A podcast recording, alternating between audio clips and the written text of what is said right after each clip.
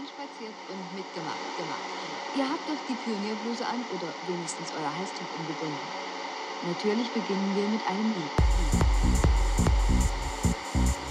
Herr Vorsitzender, bedeutet die Bildung einer freien Stadt Ihrer Meinung nach, dass die Staatsgrenze am Brandenburger Tor errichtet wird? Ich verstehe Ihre Frage so, dass es Menschen in Westdeutschland gibt, die wünschen, dass wir die Bauarbeiter der Hauptstadt der DDR mobilisieren, um eine Mauer aufzurichten. Ja?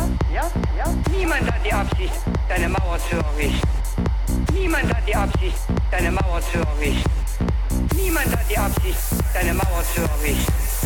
Niemand hat die Absicht, eine Mauer zu errichten. Niemand hat die Absicht.